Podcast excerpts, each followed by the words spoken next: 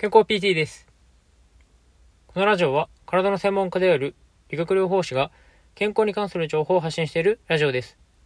そしてこの本日の学びという収録放送は僕が日々の臨床現場や自己学習の中で学んだことや感じたことを音声日記のような形で残している放送です。ということで本日はバネ指について話をさせていただきたいなと思っております。バネ指というものを皆さん聞いたことはあのございますでしょうか？実はこのバネ指っていうのが、まあ、最近ですね、あの、デスクワークをされている方を中心にあの多くなっているというところがありますね。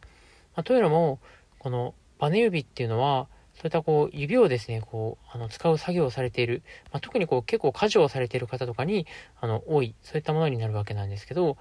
まあ、このバネ指っていうものが、まずどういうあのものなのかについて、まずはあの話をさせていただきたいなと思いますね。で、えっと、まずこのバネ指っていうのは、まずこう指の部分にあの起こるものですけど、その私たちがこう、あの指をこう握ったりですね、こう伸ばしたりするときに、あの剣がですね、こう動いているんですよね。で特にこう指をこうあの握るときですね、指を握るときに、あの屈筋腱というですね、腱があの働くことによって私たちはこう指をこううまくこう曲げたりとかがあのできるようになってるんですよね。で、この、あの、屈筋腱っていう、その指をこう曲げる、あの、腱がありますけど、その腱をですね、あの、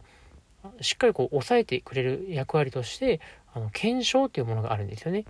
で、この、あの、腱鞘っていうものが、あの、指のその腱をですね、しっかりと支えてくれていることによって、まあ、スムーズなこう指の動きが可能になってるんですけど、まあ、このですね、こう、腱鞘の部分と、まあ、この、あの、屈筋腱のとこですね、ま、そこの部分で、あの炎症を起こしてしまって、いわゆるこう、あの、腱鞘炎ですね。これを起こしてしまうと、このバネ指ってものが起こりやすくなります。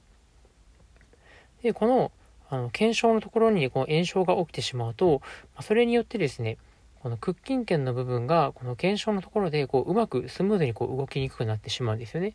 でそうすると、あの指を曲げた状態からあの伸ばそうとしてもこう引っかかったような感じが出てあのうまく伸ばすことができないんですよね。でこれをあの、まあ、頑張ってこう伸ばそうとするとあの一気にですねこうバネのようにパチンとこうですねあの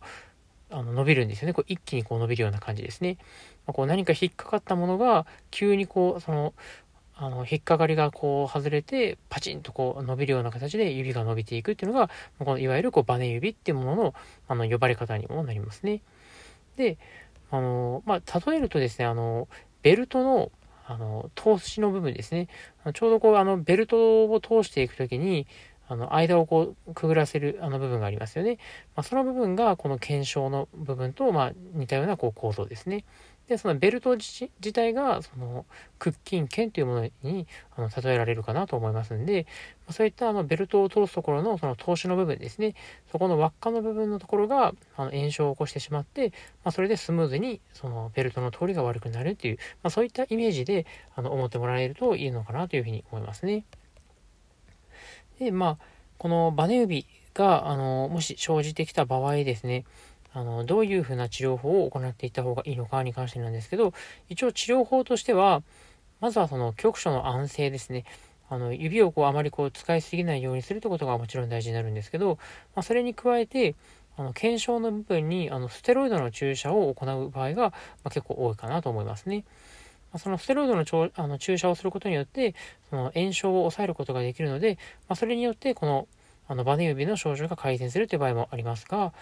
あの、ステロイドを使ってもなかなかこう改善しないケースですね。まあ、なかなかこう良くならない、あの、こういったバネ指の場合は、あの、手術ですね。あの手術あの手術を行って、この検証の部分を開く、あのそういった手術をあの行う場合もあったりとかしますね。あの一応ですね、そのステロイドの注射であったりとか、あとはそのストレッチですね、この屈筋腱のストレッチとかを行っていくことによって、良くなる場合っていうのももちろんありますんで、まあ、そういったですね、まずはあの手術以外の治療法っていうのをやっていくことも大事かなと思いますね。であとはこのバネ指が起こりやすい方なんですけど、あの更年期の女性に、まあ、一応多いっていうふうにはあの言われていますね。まあ、それ以外にも、あの手を結構ね、あの使う、そのスポーツをされている方とか、まあ、その仕事上とか、その家事とかでやっぱりこう指をこうたくさん使う方とかも、こういったあのバネ指が起こりやすいっていうふうに一応考えられていますので、結構そのね、あの、普段から指を結構使うっていう方に関しては、このバネ指にも、あの注意していただく必要があるかなと思いますし、まあ、もしあのそういった